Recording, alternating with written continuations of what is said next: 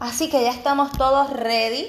Bienvenidos a este programa Transformando tu pérdida en oportunidad. Y hoy tengo un excelente recurso, una mujer maravillosa.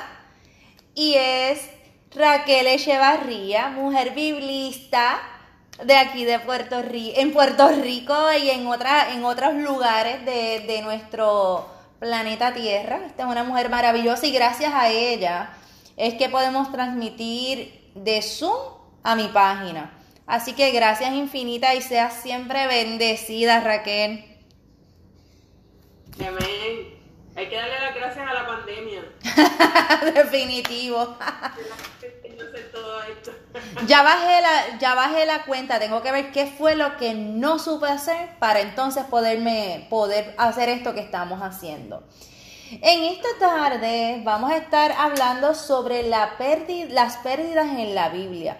Pero antes de eso, siempre este programa inicia con una afirmación positiva y una gratitud a nuestro Creador. Y hoy damos gracias por la esperanza, porque más allá de toda pérdida, más allá de cualquier proceso que no, quizás nos sentimos que nos imposibilita o algo por el estilo, sabemos que hay una esperanza. Así que damos gracias por esa esperanza.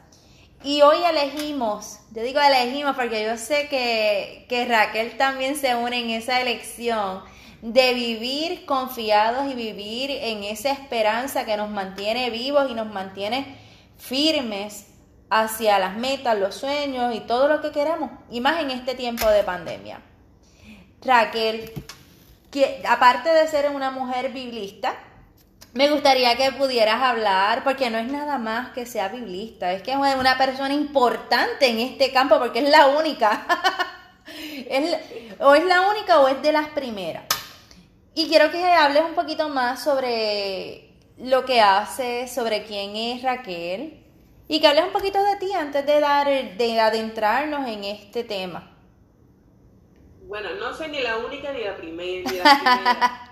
Bueno, así me, la, me vendieron, te vendieron. Pero como quiera, simplemente... No, como quiera, para mí que seas mujer, que seas biblista, que tengas ese pedigrí en Biblia, para mí, mira, yo te honro y te reconozco por eso.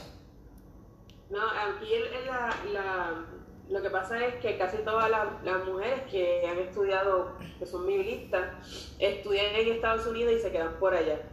¿Y tú te quedaste acá? La particularidad que me quedé acá. Así que entiendo que en este momento no estoy segura de ser la única que vive en Puerto Rico. Eh, no conozco, si hay otra, no, pues no la conozco. Pero, pero eso, ¿verdad? Siempre yo digo que es como que suena como medio pretencioso y no me gusta como siempre usar esas palabras como que único y la primera. no son vocabulario. Sí, pero sí de que pues, el Señor me haya permitido estudiar. De hecho, cuando yo estudié, cuando yo me fui a estudiar teología, yo no sabía que esto se le llamaba biblista. Yo fui a estudiar teología bíblica, eh, específicamente en el Nuevo Testamento. Y entonces luego es que empiezo a ver que a los que estudiamos lo que yo estudié, no le llamaban biblista. Yo digo, ah, bueno, pues soy biblista.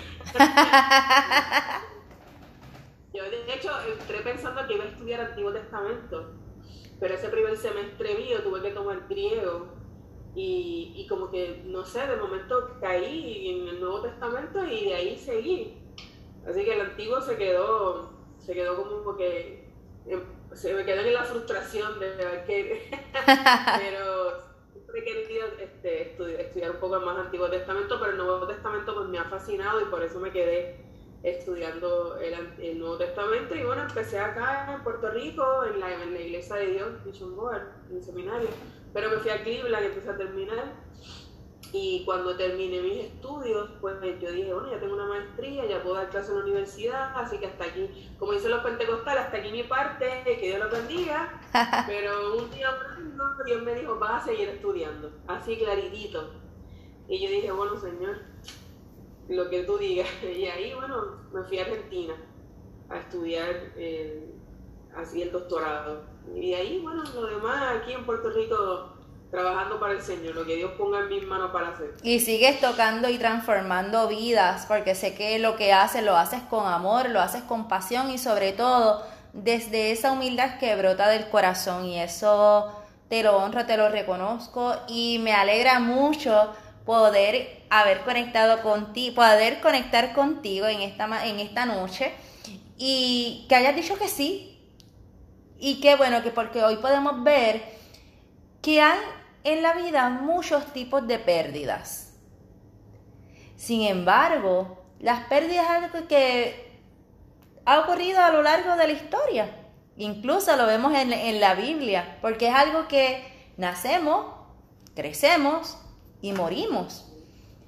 Y me gustaría que a través de tu experiencia y, todo lo que has estudiado, que puedas traer algunas experiencias que se viven en la Biblia cercanas, o más que cercanas, que realmente se vivieron, se vivió la pérdida. Y yo sé que más adelante vamos a estar compartiendo otras cositas, pero vamos a iniciar por ahí, por ahí. ¿Qué te parece? Mira, cuando, cuando me hablaste de las pérdidas en la Biblia, el primer caso que a mí me vino a la mente fue el caso de Ruth. Porque, pero empezando desde, y, y, más el tema, transformando tu pérdida en oportunidad. O sea, hay que, hay que juntarlo todo. Porque es como tú dices, nosotros podemos tener una pérdida y quedarnos ahí. Pero qué bueno cuando utilizamos la pérdida para avanzar. Correcto no quedarnos en esa, en esa depresión, mira lo que perdí, no solamente hablamos de personas, sino pérdida de un trabajo, pérdida de lo que, ¿verdad? De, tu casa, lo que sea. Pero cuando yo voy a ver el libro de Ruth, que yo veo una Noemí que sale de Belén con su esposo porque hay hambre en Belén, que interesantemente que Belén significa casa del pan, y en la casa del pan no había pan. Qué interesante. Entonces ellos salen pues como miles de puertorriqueños que se van a Estados Unidos a buscar una mejor vida, pues porque dicen, ¿para qué allá? Nos vamos allá. Eso ha pasado desde el principio de la historia, la, verdad, la gente migra a otros lados.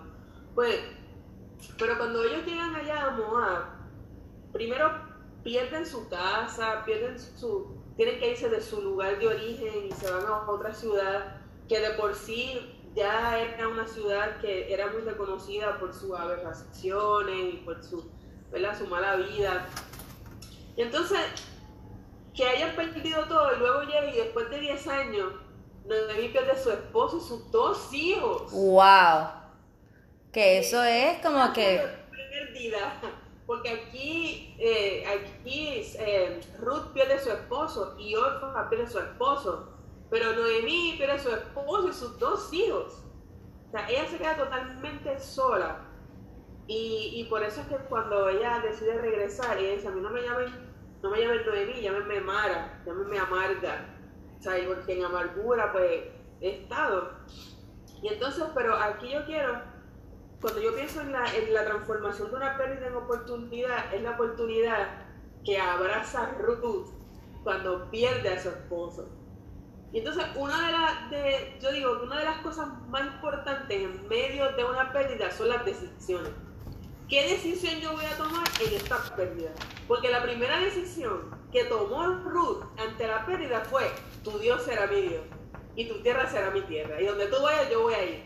O sea, esa decisión la llevó a una serie de pasos, a una serie de, de eventos que culminan en Cristo. Una pérdida es como que dice, aquí se me acabó el mundo, porque recuerden que en el mundo antiguo, si tu esposo muere y tú no tienes hijos, tienes dos opciones. O mendigas o te prostituyes. Allí no había seguro social, no había, nada. Entonces eran tres mujeres que no tenían nada, pero Orfa decide quedarse en su casa, obviamente es más fácil para ella, hay gente que le, le tira duro a Orfa, pero la realidad es que es, es su casa, es más fácil para ella quedarse ahí. Y bueno, pero, pero Ruth ante la pérdida dice, yo voy a tomar una decisión. Y esa decisión es seguir al Dios de Noemí. Y eso me, hace, me da la pauta de ver a Noemí como una mujer que realmente reflejó a un Dios que hizo que Ruth quisiera tener ese Dios. O Entonces, las decisiones ante una pérdida es sumamente importante. Dicen que en una crisis uno no debe tomar decisiones porque suele tomarlas mal. Pero en este caso, Ruth tomó la mejor decisión de su vida ante la pérdida de su esposo y fue seguir al Dios de Noemí y seguirla a la tierra de Noemí y vivir donde vivía Noemí. Esa decisión hizo que cuando llegaran a Belén, Ruth tomara otra decisión. No, yo voy a ir a trabajar porque tú necesitas que alguien te cuide. Ya no había hombres en la familia, así que Ruth toma otra decisión. Voy a ir a trabajar. Cuando va a trabajar, va a trabajar al campo de voz, que es la figura más dramática en el Antiguo Testamento que representa a Cristo.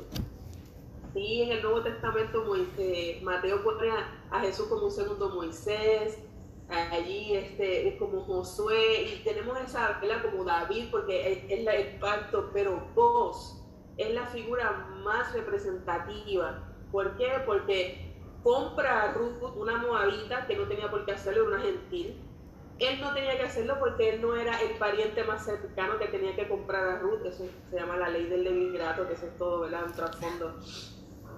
Pero para que tengan ese contexto, había un pariente más cercano que le tocaba comprar a Ruth, pero vos dijo, yo la puedo comprar y el, y el que le tocaba dijo, pues está yo te la entrego porque yo no puedo mantener una tierra más y vamos otra mujer, así que vos no tenía que hacerlo y lo hizo, lo mismo que hizo Cristo por nosotros, que éramos pecadores, como Ruth era de Moab, y vos como quieras la compró, la redimió. Y, entonces una decisión tras otra, yo quiero ir donde tú vives, tu Dios será mi Dios, voy a ir a trabajar, va al campo de vos, resulta que vos es uno de los parientes, finalmente se casan y tienen un hijo que viene siendo ahí, de, ahí, sale el, bisabuelo de David. O sea, el abuelo de David, porque tú viene siendo la bisabuela de David. Y entra entonces en la genealogía de Jesús por una decisión en medio de una pérdida. Qué, qué interesante. Si sus esposas no hubieran muerto, ellos se hubieran quedado a lo mejor en Moab. Sabrá Dios no tenían que regresar. Manuel regresó porque ya no tenía más. Dice, ¿qué yo hago aquí? Si ya no tengo esposo, ya no tengo hijos si no se hubieran muerto, yo estoy diciendo, tiene que morirse alguien. Lo que, te, lo que estoy diciendo es que cuando, si alguien muere o tienes una pérdida, cualquiera que sea, hay que buscarle por donde Dios quiere llevarte a esa oportunidad que a lo mejor no la ves si eso, que no, si eso no lo hubieras perdido. Eso es muy cierto y me llevas a preguntarle a las personas que están conectadas Primero, ¿qué tipo de pérdida has estado enfrentando durante este, eh, un número clave que tiene Ruth, 10 años? Durante estos últimos 10 años de tu vida, es más, durante estos últimos dos años de tu vida, ¿qué cambio significativo, qué pérdida significativa has enfrentado y qué decisiones has tomado? Es importante que podamos ver esas decisiones, porque hay decisiones que nos restan y decisiones que no sabemos por dónde, pero vamos viendo un poquito de luz en el camino. Que a lo mejor hubo una pérdida detrás y no podías ver porque el dolor era tan grande que no te permitía ver. Sí, en tu proceso de pérdida vas a tener llanto, vas a tener eh, tristeza, vas a tener angustia, claro que sí. Sin embargo, es importante que puedas reflexionar Tómate un tiempo para ti, para escuchar es la voz de Dios, la voz de tu creador, la voz de en quien tú creas, donde tú tengas tu fe en este momento. La invitación es que tú puedas reconectar y más allá del dolor, puedas comenzar a ver detrás de esta pérdida qué yo puedo hacer diferente, qué yo puedo hacer con esto. Hay personas, como tú dices, en las, en las tomas de decisiones, hay personas que eligen quedarse en una cama.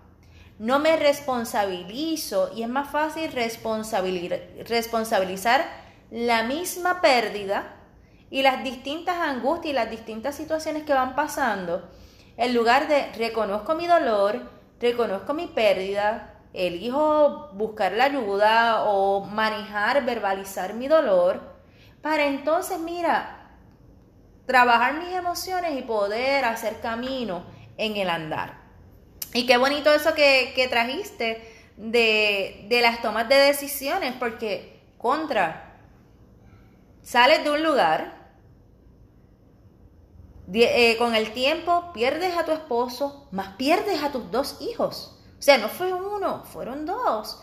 Y es como que, wow, o sea, para los que, las que no somos madres, quizás la pérdida de mamá o papá pueden ser las peores, pero para aquellas que han sido madres, la pérdida de un hijo tiende a ser una, una muerte devastadora.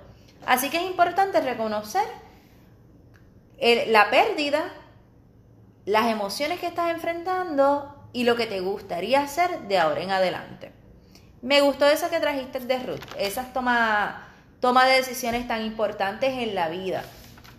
Adicional a eso, fueron como que me gustaría que pudieras clarificarme la parte de comprar. ¿Qué significaba en ese entonces comprar? Sí, yo lo, lo, lo, vi pensando en el tiempo, pero si tengo el tiempo, claro que sí, es importante saber este trasfondo. En el, los judíos tenían una ley que se llamaba la ley del levirato, y eso significaba que si un hombre y una mujer se casan y el hombre muere sin dejar descendencia, no tuvieron hijos, se supone que el cuñado, el hermano del fallecido, se case con esa mujer para levantarle descendencia. Ok. Fíjate cómo se los tiempos, porque si eso pasa hoy, si yo me caso, mi esposo muere y yo me caso con mi cuñado, ¿qué es lo primero que la gente piensa? Pero mira esta. Exacto. Antes de que muriera. Dicen, no dejen enfriar el muerto. Exactamente, pero sin embargo, Dios lo hace para mostrar que siempre va a haber provisión, que esa mujer no se va a quedar desprovista, porque era importante para el pueblo de Israel lo que era la descendencia y la tierra. Eso cuando Dios le, promete a Abraham que le dice, yo te prometo tierra y familia. Son las dos cosas fundamentales para un judío. Es un judío que muere sin dejar descendencia, por eso es que las mujeres se frustraban cuando no podían tener hijos. ok. La mujer si tenía hijos y el hombre si tenía varón, era, tenía que tener un varón para poder seguir esa familia. Muy interesante. entonces Ruth muere sin hijos. Y Noemí, y Noemí muere y ya no tiene hijos para darle más hijos a la viuda. Por eso es que Noemí le dice, quédense aquí porque ya yo no tengo más hijos para darle a ustedes y si nacieran ahora en lo que crecen, o sea, no, no, no, no voy a poder darles para que puedan tener descendencia con ellos. Ella está hablando de la ley del levirato. Ok. Cuando ella quiere que conocen a vos, ella le dice, mira, tú le dices a Noemí, entré, estaba en el campo de vos y, ella le, y Noemi le dice, ah, vos es un pariente de Limelech.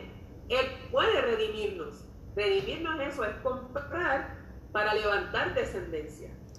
Pero cuando, cuando Ruth le dice a vos, que, que esa, esa, fue otra, Noemi le dice, tú vas a, cuando él vaya, o sea, cuando él se acueste, tú te le vas a acostar a sus pies por la noche.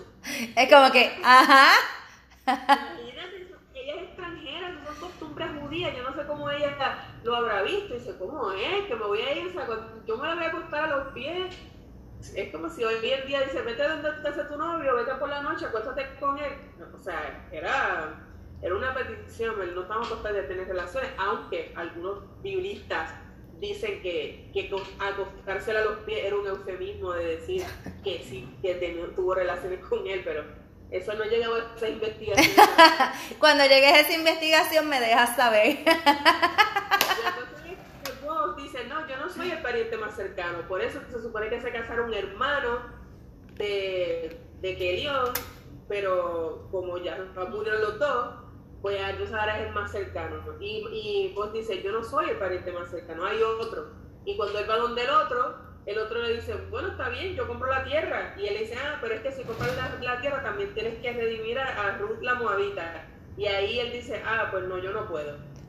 Entonces, ¿dónde se hace la, la este en, en, Ruth capítulo 4, donde se hace la ceremonia, donde vos le, el fulano, le llaman fulano, porque no era ni digno de mencionar su nombre por no querer redimir, y él le da el zapato como dándole el derecho a vos para que redima a Ruth y a la tierra de Limelech. Y por eso las mujeres le dicen a Noemí que, que Dios sea, como sea, loado sea Dios que te ha dado a Ruth tu nuera para, para levantarte de descendencia, porque ese hijo es como si fuera de Noemí. es Noemí quien está siendo redimida juntamente con Ruth. Por eso es que digo que ante esa pérdida, la decisión de volver a casa, la decisión de Ruth de volver con, con su suegra, fue fundamental. Ellas no se quedaron llorando, diciendo, bueno, yo, bueno, Noemí, que dice, yo estoy amargada, pero por todas sus pérdidas, pero una vez llegan, el Señor restaura todo porque tomaron las mejores decisiones. Definitivo. Y volviendo a ese tema de, la, de las decisiones, en el camino pudieron haber tomado varias decisiones. Una, quedarse en la desesperanza que la que se llamó Mara, llámeme Mara, amargura, que significa amargura, o seguir el camino hacia esa bendición que no sabían que estaba en el camino, pero se levantaron y continuaron. Me gustaría que, ¿verdad? Cuando las personas pasan por diversos procesos de pérdida y a veces cuando son continuas, esa desesperanza puede llegar a apoderarse tanto que lo que es la esperanza ya ni es visible. Cómo las personas eh, que viven la fe, que tienen una fe, pueden seguir alimentando su esperanza para poder sobrellevar cualquier pérdida y sobre todo sanar el dolor de la pérdida. Eh, Discúlpame, no, no, te escuché el final. El final lo que mencioné, a ver si me, si me acuerdo. no, la, para poder sobrellevar, porque cuando estamos enfrentando un proceso de dolor, de, de pérdidas, la pérdida es irreversible y es real, pero el dolor, el dolor puede ser sanado. Entonces, ¿cómo podemos alimentar la fe de tal forma que esa desesperanza pase a un lado y podamos volver al camino de la esperanza. Bueno, aquí yo creo, bueno, yo no soy psicóloga. desde la fe, desde la fe, desde esta, desde esta misma historia que tú traes. Hablando, sí, desde la palabra, aquí el, el punto está en conocer la palabra. Porque por eso es que muchas veces nosotros creyentes pasamos una pérdida y nos sumergimos en la depresión porque no conocemos la palabra. La palabra provee para todo. Ahora mismo, esa, esa, esa parte donde Jesús le dice a los discípulos cuando Él está ya por irse en el libro de Juan, y la herencia que mejor le deja a los discípulos es su paz.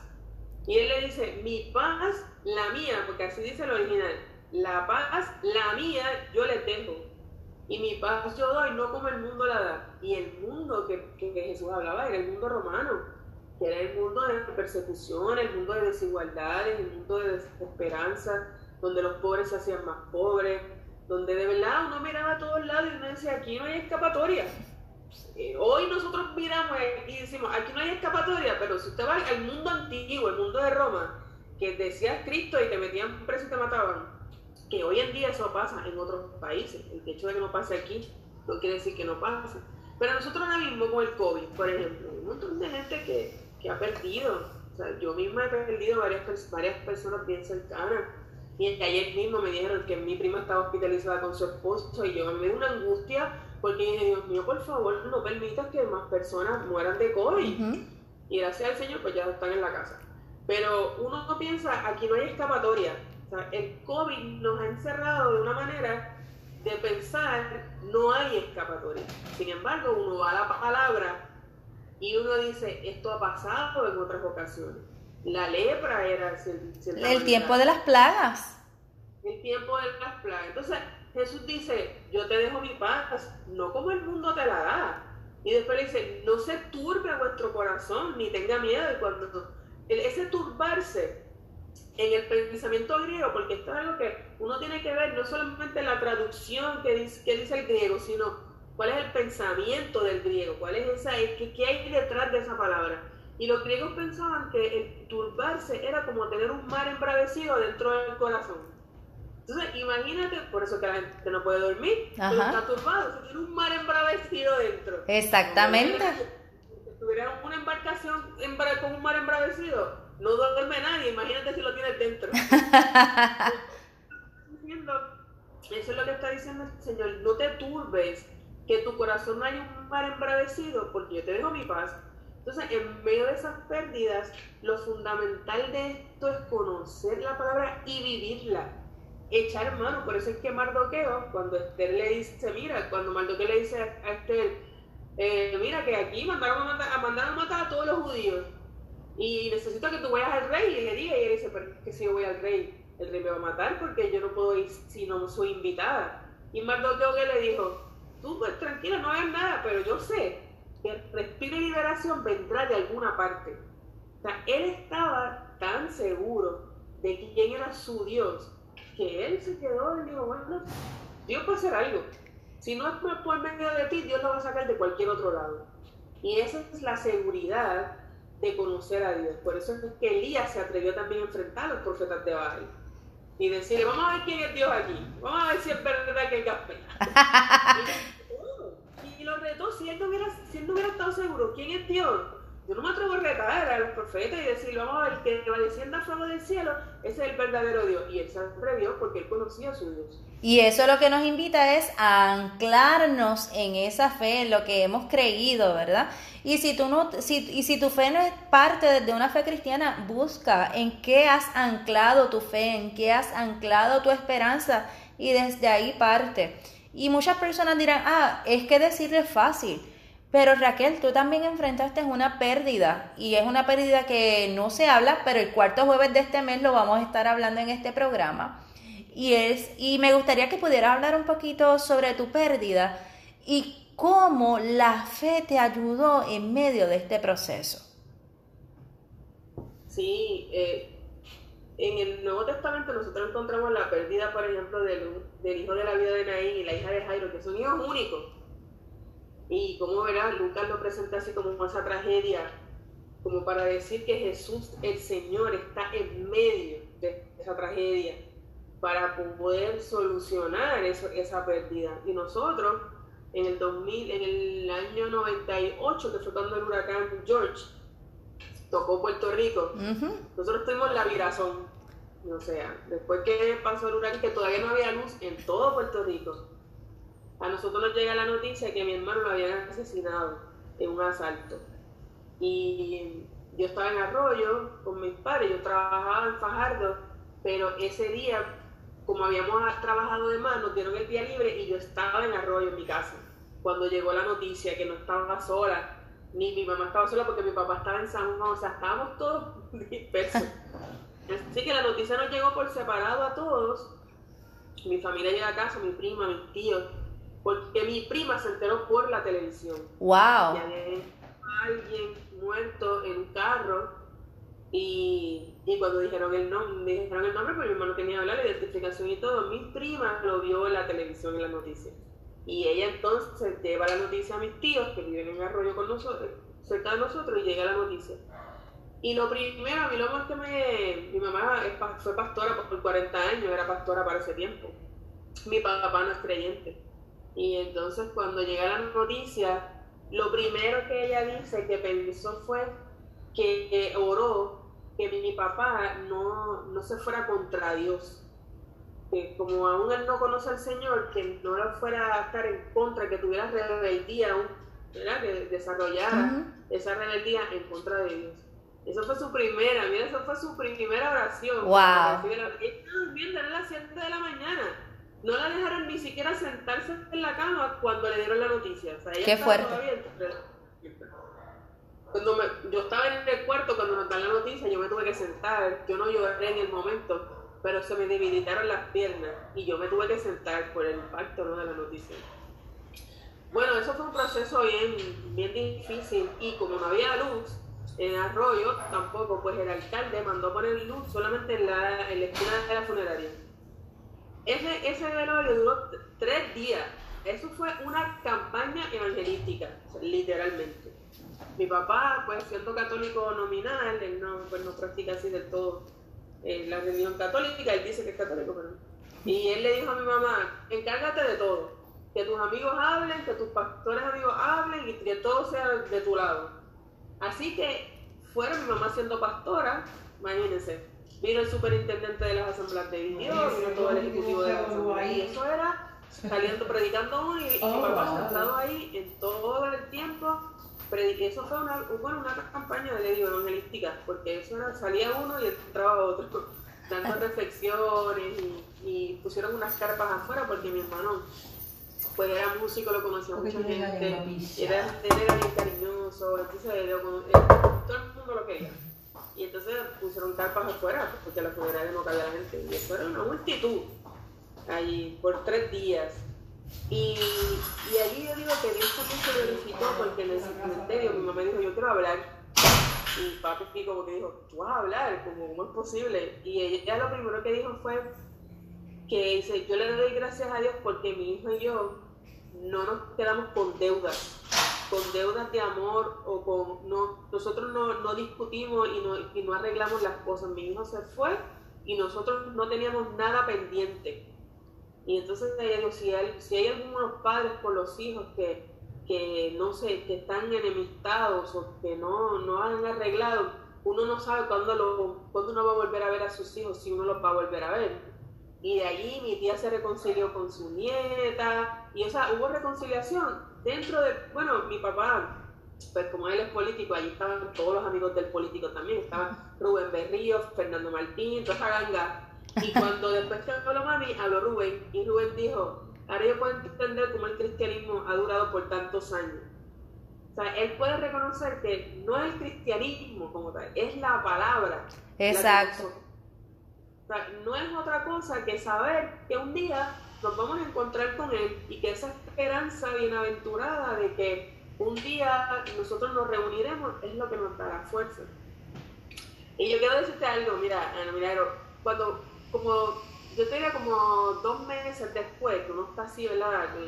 Mi hermano murió un- como a finales de septiembre, de, de, de- a finales de septiembre, y entonces, poco después mi hermano tocaba saxofón y mi mamá le regaló el saxofón al saxofonista de la iglesia. Wow. Sea que varias semanas después, o poco tiempo después, yo voy, a, voy al baño de la iglesia y cuando salgo veo a mi hermana llorando en el lobby. Entonces yo le digo, ¿qué te pasa? Y ella me dice, es que no puedo evitar pensar en, mi hermano decía papito, no puedo evitar pensar en papito porque Gilbertito, que es el músico de la iglesia, está tocando el saxofón de nuestro hermano. Entonces ella decía, yo no sé si algún día yo voy a volver a, si nosotros vamos a volver a reír igual, si vamos a poder celebrar los cumpleaños igual, si nosotros vamos a ser felices como antes. Y yo le dije, mira, con lo que nosotros estamos sintiendo ahora, porque yo me lo he preguntado, yo le dije, yo me lo he preguntado, pero yo te puedo decir algo bien, con toda seguridad. Con lo que nosotros estamos pasando ahora es lo normal. Yo te puedo decir que no, que nunca vamos a ser felices, que hasta aquí se acabó la vida, que no vamos a celebrar ningún cumpleaños, pero por lo que yo conozco de Dios, yo sé que vamos a salir de esta y vamos a ayudar a otros a salir de esa también. Y mira, y así fue. Un día en casa, eh, escuchando una canción, que el grupo, nosotros teníamos una agrupación y mi hermana cantaba, yo tocaba. Y un día escuchando una canción que habíamos grabado, que ella estaba cantando, mi hermana, que el coro decía, Él es mi fortaleza, en Él solo confío, Él es el poderoso de Israel. Y cuando llegó el coro, Dios me habló y me dijo, dile a ella que viva lo que canta. Wow. Y eso fue, ahí Dios empezó a sanar. Yo hablé con ella, luego un ensayo, Dios ministró a mi vida con la- una canción de Harry Maldonado que decía, Dios tiene cuidado de ti en, la- en el tiempo de la prueba, Dios tiene cuidado de ti. Mientras yo tocaba, yo empecé a llorar y Dios empezó a sanar y eso no pasó ni un año. Ni un año, nosotros estábamos ya que nos reíamos igual, que bailábamos igual, porque mi hermana es la que se pasa, llega a casa siempre con dos o tres pasos y esto y lo otro. Y, y gracias al Señor, Dios, nos, Dios trabajó en nuestra vida y en la de mi papá, que no conoce al Señor. Y muchas personas que enfrentan estos procesos de pérdida, de acuerdo a la historia de Ruth, de acuerdo a la historia que me acaba, ¿verdad? Tu experiencia de vida. En la vida tenemos tomas de decisiones y tenemos dos, dos eh, alternativas. Una de ellas es rendirnos, tirarnos a morir, tirarnos a, a vivirnos ese dolor y estancarnos en el dolor. Éticamente, quiero decir, que está bien sentir el dolor, que está bien llorar, sufrir y gritar, está bien y es muy válido. La clave es no estancarte en ese llanto, en ese dolor. Eso es lo que no es saludable para cada uno como persona en un proceso de, pérdida. Y qué bonito cómo, tú cómo ustedes eligen aferrarse en lo que han creído, aferrarse en esa palabra y mira que a lo mejor en algún momento se sintió la rebeldía, que a lo mejor en algún momento se sintió coraje, que a lo mejor esa misma revelación que lo vimos en la palabra. En, ahí también Dios se manifiesta y les deja ese mensaje, mira, dile que, viva lo que dice. Y es esa conexión con nuestra con nuestro ser, con nuestro creador, con eso que tú crees específicamente. El mensaje que queremos dejarte en esta noche es que en tus manos tienes una decisión importante. Aunque estés pasando por el proceso de duelo, aunque estés pasando por una pérdida tan grande, sea la que sea, sea económica, sea eh, de familia, llámele, ponle el nombre a que sea. Hoy hay una esperanza para ti. Y te toca a ti tomar esa elección y esa decisión de si vas a seguir llorando, vas a seguir estancado en tu proceso o eliges hoy tener una nueva esperanza, levantarte. Si necesitas apoyo, no significa que el duelo y la pérdida es un proceso, eh, es una enfermedad, no, es un proceso. Así que si tú necesitas ayuda, buscar ese apoyo, levanta tu voz, no, no te quedes callado. Es tiempo de, mira, recobrar fuerza y comenzar a caminar un camino distinto. Me gustaría que pudieras cerrar este programa, Raquel, con, algún mensaje. Ya yo di mi parte. Me gustaría que tú pudieras dar un mensaje para, para cerrar mi gratitud contigo infinitas, porque si no es por tu ayuda, olvídate que este programa hoy no sale. Así que gracias infinitas y a cada persona que si estás enfrentando un proceso de pérdida o lo pasaste y lo transformaste en una oportunidad, sepas que en este programa hay un espacio para ti. Te dejo con Raquel porque Raquel va a tener el honor hoy de cerrar este programa. Raquel.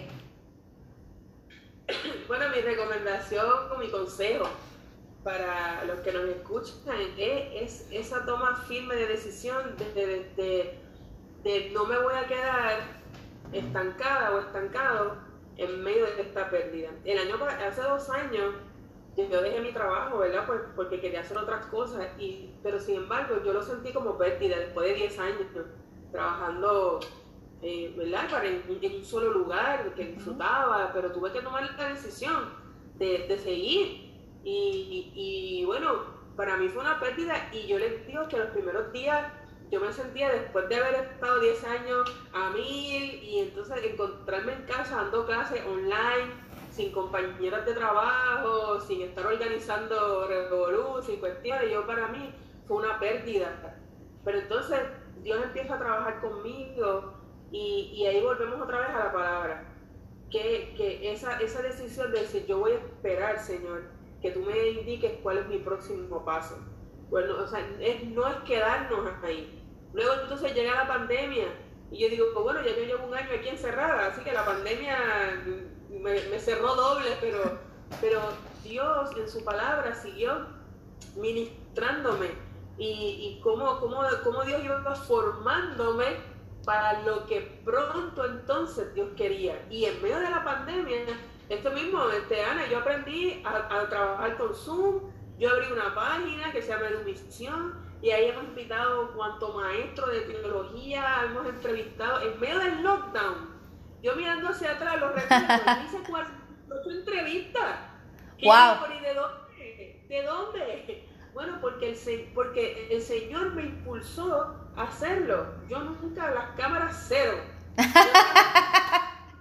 10 años como presidenta de una institución teológica y nunca hice un video porque me obligaron. Nunca yo hice un video ni de promoción ni de nada. Pero es, es eso, es tomar esa decisión de que en medio de ese proceso de pérdida no quedarnos ahí. No, es experimentar lo que es normal como ser humano, esa crisis de ajuste, pero una vez, bueno, yo hasta hablé con Liz, yo dije, Liz, yo no sé qué hacer con mi vida, estoy aquí encerrada, yo no sé qué, y me dijo, eso tiene nombre, eso se llama crisis de ajuste. yo, ah, pues está bien, pues vamos, vamos a seguir entonces con la... Pero mi, mi, ah, yo quiero animarles a que si has tenido una pérdida, no te quedes ahí, hay mucho, hay un mundo que Dios tiene para nosotros, que es cuestión de creer en su palabra, conocerla y vivirla. Y el Señor, créame que nos va a llevar a lugares que nosotros jamás jamás de los jamases pensamos que Dios nos, va a llevar. Por algo existe hoy día Eleva tu ancla y este programa Transformando tu pérdida en oportunidad y por ese mismo camino fue. Así que Raquel, una vez más, súper agradecida contigo. Sé que esta no va a ser la primera ni la última vez. Sé que vamos a seguir encontrándonos en el camino Gracias infinita Alice que me puse en contacto contigo. Y será hasta la próxima. Claro que sí, aquí a tus órdenes y para lo que sea, estamos aquí para ayudar. Gracias, gracias por la invitación, gracias por esta oportunidad. Y gracias por haber dicho que sí, atreverte con las cámaras. bueno, cuídate y ya saben, ánimos a todos y como me dijo una maestra en algún momento, siempre el sol sale aunque el día esté gris.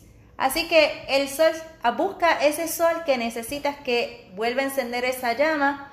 Y mira, atrévete a elevar el ancla y busca, después que eleves todo ese ancla de miedos, angustias, tristeza, etc., anclate a la esperanza y listo.